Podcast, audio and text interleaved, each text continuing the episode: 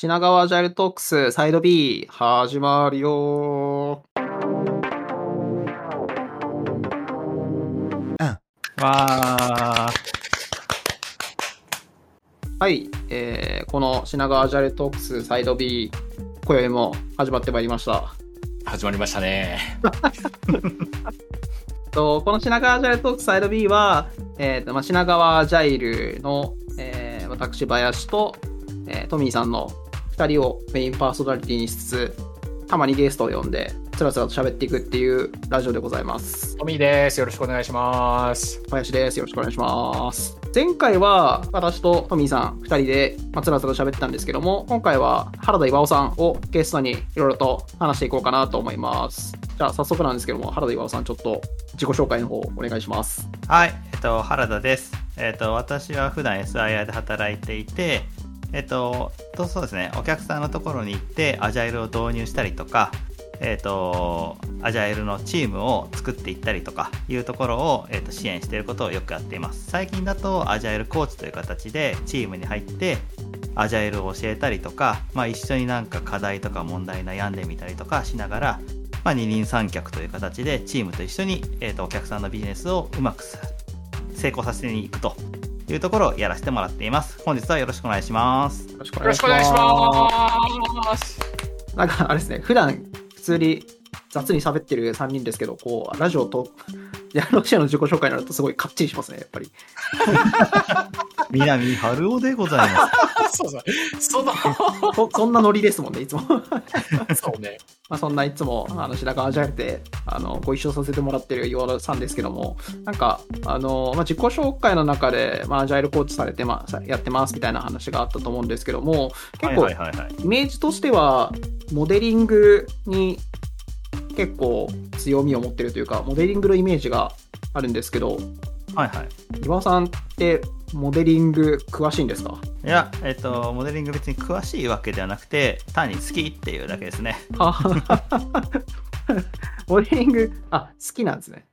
ななはい何が好きなんですか？何が好きなんですかね？よくわかんないんですけど、こう、皆さんと話し合いをしながら、まあ、あれなんですよ。やっぱこう SIR なので、お客さんのとこに行って、初めてこうお客さんの要件とか要求を聞くってことが、やっぱ多いんですね。はいはい、はい。そうなるとやっぱお客さんって何考えてるんだろうとかお客さんのビジネスってそもそも何でしたっけとかいうところから始まるんですよはいはいでなんかまずそこって最初に理解しなきゃいけないところなのでなんかそれをこうモデルで表して自分なりにこうまとめていくとあれもしかしてお客さんのビジネスってこういうとこで儲かってんじゃないのとかこういうところが他と違うんじゃないのかってとこ見つかるとおなんだこのお客さん面白いじゃないかっていうのが発見できるっていうのが自分で中ではこうモデリングしてて楽しいと思えるところですね。ああ、モデリングをすることでなんかお客さんへの理解が深まって、それがお客さんへの、なんだろう、こ効果とか、好きポイントにつながっていくっていう感じなんですか？そうですね。はい。それやっぱこうモデルを書いてお客さんえつまりこういうことですよねって聞くとお客さんもそうなんだよ全然違いますみたいなことを言ってくれるので どっちなんですか？言ってくれるのであなるほど違うのかとかなるほどそうだったのかとか思いながら、えー、と理解するのにすごい役立ってますね。ああ、あれ？そうすると気になるのが、お客さんってそのモデリングした図とか読めるんですか？いや、えっ、と、大体のお客さんはもちろん UML とか知らないですし、うんえっ、と、まあそういった知識がないお客さんが多いんですけど、私一個気がついたのがですね、やっぱりこう、モデリングというか、UML のモデルを書く今までの開発って、なんか話をうんうんうんうんって聞きながら、じゃあ、また明日とか言って一旦その場を去ってなんか翌日に昨日聞いた話ってこれでしたよねみたいなモデルがパッて出てくることがあったと思うんですね。はいはいであれってなんか書いてる本人はすごいよく理解してるかもしれないですけどお客さんはなんかそれが正しいんだか正しくないんだかよく分かんないってことがあなんかよくああると思うんです。うんうんで実は、えっと、自分発見だったのはお客さんの話を聞きながら目の前でモデルを書くとなんかそうじゃないとかそうだとかいろいろ言ってくれたりとかなんかいやここが重要なんだよみたいなことをお客さん結構言ってくれてですね実はこう書いてる内容はいまいち理解できていなくてもこう話してる内容からモデルが刻一刻と変わっていくとなんか結構理解してもらえてる。気が してるっていうところですね。だからめっちゃ面白い話。えっ、と、リアルタイムでモデリングしてるのね。はい、なので私それを発見してからはお客さんのこうミーティングとか、まあ、その時はコロナ前なので皆さんこう会議室に集まるわけじゃないですか、はい皆さんこうテーブルにある椅子にもちろん座りますよね私は常にホワイトボードの横に立ってたんですようんん。でじゃあ会議始めましょうって言って皆さんに話してもらってる横からもうモデルを書き始めてなんかある程度まとまると皆さんちょっと待ってください。先ほど話してこういう話でこういう話でこうでしたよね。つまりモデルで言うとこれがこういう関係になっていてその情報を使ってこういう結果が出るわけじゃないですか。合ってますか？みたいなことをやってました。それ、参加してる人たちの、えー理解力そのはい。図をちゃんと理解してるってこと、いや図を理解しているかどうかわかんないですけど言ったことを私が復唱していてそれがこうモデルで説明できてるってことに関してそうですねって言ってもらえる感じだと思いますね。あじゃあ、えっ、と、会議をしながら、モデルを作りながら、モデリングの教育もしてるっていう風に聞こえた。うんとの、えっと、つもりでやってるんですけど結局そこの現場はお客さん覚えてもらうのになんか3年ぐらいかかった。ただ、えっと、皆さんの心の中にはその絵は刻まれるのでなんか新しい要件要求がお客さん思いついて話してくるじゃないですか。そうするとあれ？あの左下のところに影響あるんですかね？とか言ってくるようになるんですよ。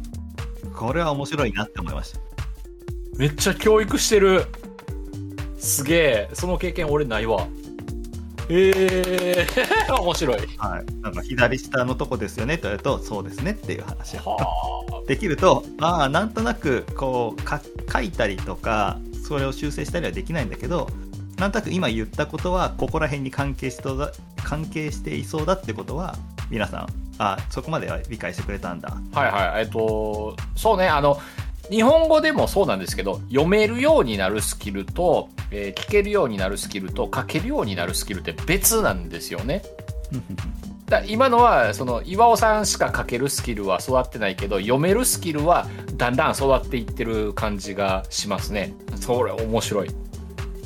ああすごい。さすがやなモデラー岩尾さん。はい、まあでもねそれやるとねあドキドキしてしょうがないですね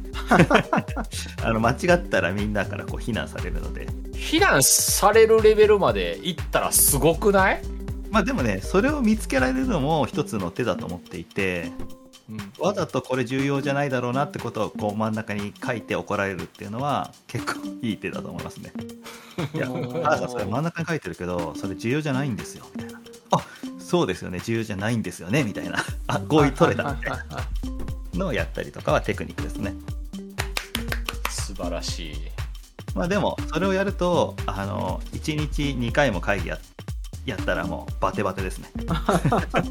そうか。じゃあ誰、岩尾さんがモデルを作るっていうよりは、まあ、主に書く人は岩尾さんだし、まあ、書ける人も岩尾さんしかいないけど、なんかみんなでこう、こう、ああ知識を集めながらモデルを作っていくみたいな形なんですかね。そうですね。なんか私の感覚ではなんかそういうだ皆さんが何か日本語っていう入力入力を出してくれて私がそれをモデルに出力するっていう。えー、なんか、モブプロっぽいですね。でそこから私はモデルをもとにさっきの話を再現できるかをまた出力するっていうのをやってました。はあ、はあはあはあはあはあはあ、あ、で、そのモデルをけ、そのモデルを経由することで、あの、理解が合ってるかどうかっていうのを、そこで検証できるんですね。そうですねまさにその通りですへねえ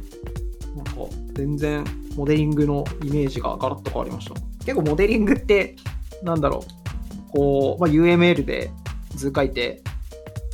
うな何日何何月何日までにじゃあ何々図を書いてくるみたいな。で で、それを作って、こう、誰かに見てもらって、レビューしてもらってみたいな、そうそういうイメージだったんで、なんかはい、お客さんと対話しながら、その場で、うん。その、なんだろう、みみんなの共通した認識にを表せる図になってるかどうかを作りつつ、検証しつつっていうのはなんか全然発想になかったですね。本当ですか？もうあの多分持ち帰った方が辛いと思います。いやそうですよね。こんなこと言ってたっけとかうん。これってどうなんだろうって思うとやっぱ筆止まっちゃうじゃないですか。ああ確かに。会議中だったら聞きゃいいだけなのでごめんなさいこういうふうに理解したんですが合ってますか？とかはいここってどうなってるんでしたっけ？とか聞くのはすごい簡単にできるのでまさに、えっと、それって多分自分が UMTP っていう団体の中ではい。一回登壇した時に、なんかそこら辺の知識ちょっとまとめたことがあってそれはそのことはなんかライブモデリングって言ってましたね。へえモデルを書きましょうみたいな。ライブモデリングっていうまあ手法？で私が名付けただけですね。ああじゃあなんかそのあんまり UMTP とかに参加したことないんですけど UMTP ってそもそもなな何の団体なんですか？UMTP は、えっと、皆さんが UML を使ってモデリングが、えっと、正確に書けているかとかより、えっと、より良いモデルが書けているかっていうところの、まあ、技能検定ですね。をえっと、出している団体になりますね。はははは私はこの UMTP の、まあ、中の人で、えっと、一つモデリング実践部会という部会があるんですけど、はい。まあ、その中で、えっと、活動させてもらってます。これでイベントがあってそこでモデえっと、ライブモデリングっていうのがあるよっていうのを話したと。あそうですね。私の代表作というと2013年ぐらいに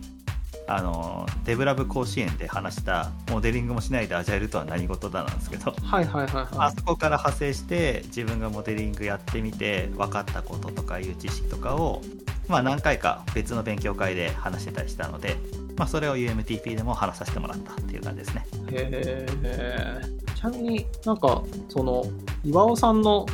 結構活動の軸としてアジャイルとモデリングってなんか2つあるようなうんうん。2, 2つのなんかこうコミュニティに属してるように見えるんですけど、なん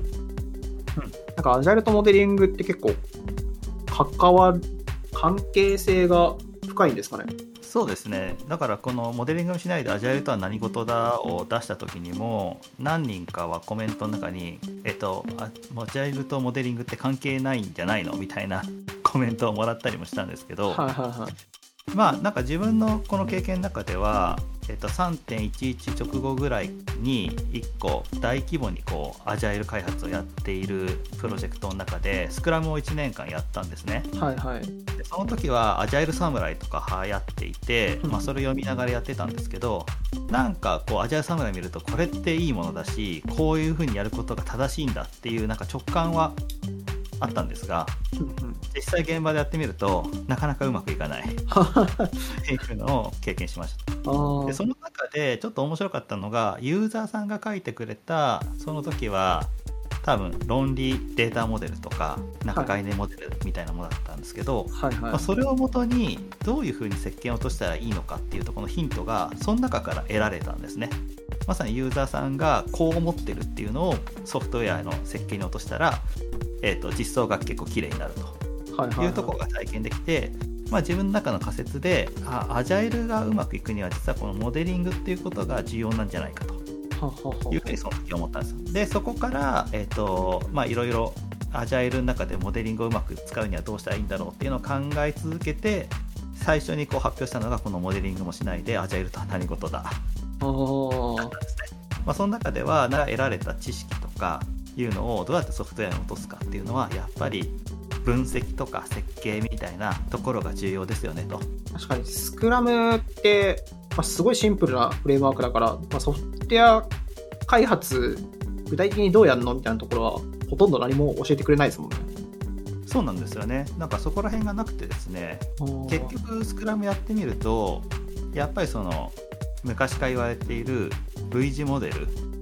っていうところのなんか要件定義から、えー、とこう基本設計詳細設計とか実装とかしてて右側の上るラインはなんか単体テスト結合テスト総合テストとかはい。そういう形になっているものがあると思うんですけどやはりなんかそのソフトウェアの作り方考え方っていうところは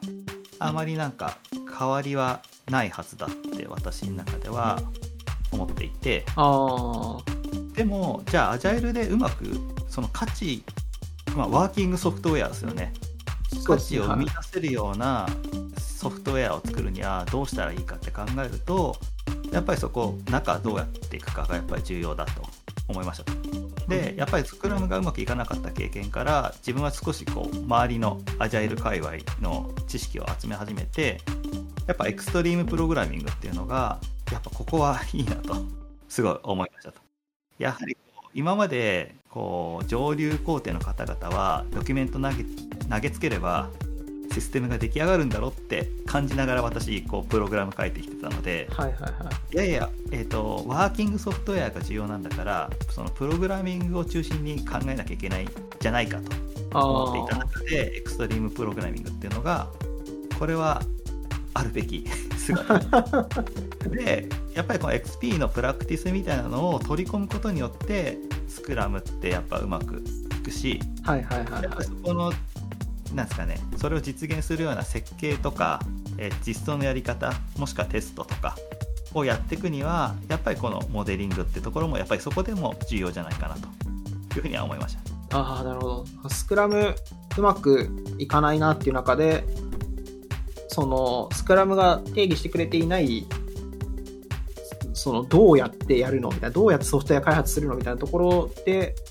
まあモデリングとかあとエクセリプログラミングとかのプラクティスを学んでこれだったらうまくいくぞ。ってなったって感じですかね。そうですね。やっぱりそこら辺をうまくやっていくことで、えーと、価値が、まあ、ワーキングソフトウェアってところが提供できるんじゃないかなと。その辺はなんか僕が多分最年長だと思うのではいはいはい。歴史があって の そんな、ね、ソフトウェア開発の歴史。歴史の授業今諸葛孔明がおってやなみたいな話をしだすんですけど 三国志。スクラムがそのあんまり簡単なフレームワークなんですけど裏にバックボーンめっちゃあるやつなんだけどね。だから、はい。だから簡単そうに見えて儀式だけやってりゃスクラムになるみたいなあるんですけど実は前提条件がいろいろあると思っていて、でそれの中で岩尾さんが言ってらっしゃるようなそのモデリングとかも歴史的にはスクラムが出てくるより確か前にあったんですよ。XP も多分先だったと思います。でえっ、ー、とそうそういうのの積み重ねの中でスクラムが存在しているので、えー、なんて言えばいいのかなこれは。割とこう確かに概念的には別なんですけど実はいろいろ依存してますよみたいなことをなんか皆さん、えー、現場でスクラムやってる人たちはそのプランニングやればいいんでしょ振り返りやればいいんでしょ、えーね、レビューやればいいんでしょみたいなそういう中の実は背景にはそのモデリングだったりとか XP とかそういうのが実は支え土台としては存在しているんだなみたいなことを日々思いながら過ごしておりますね僕は。まあでもそりゃそうですよね。あのスクラムはフレームワークであるっていうのがあれ2017年ぐらいでしたっけ？版でしたっけ？書いてあった気がしていて、はいはい、まあそもそもアジャイルだってあの動くソフトウェアが基本だと思うのでワーキングソフトウェアが。うん、そなると作れなきゃ意味がないから、はいはいはいはい。それは作る技術があった上でのイベントとか役割なんだなっていうのは 自分はやっぱりこうちゃんとスクラムやってみて気がついたってとこですね。あ 当たり今考えると当たり前すぎて笑っちゃうんですけど その当時は結構そこはがちょっとモヤモヤしててでようやくようやくというか分かるようになったっていう話なんですね。そうですね。そんなユーザーストーリーをもとに対話をしなさいと。はははは。なるほどじゃないですか。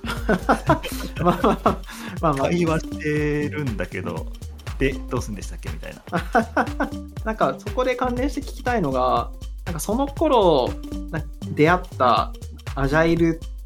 となんかアジャイルってこういうもんなんだなみたいなものとなんか今自分が思ってるアジャイルとかスクラムって結構違うもんなんですか？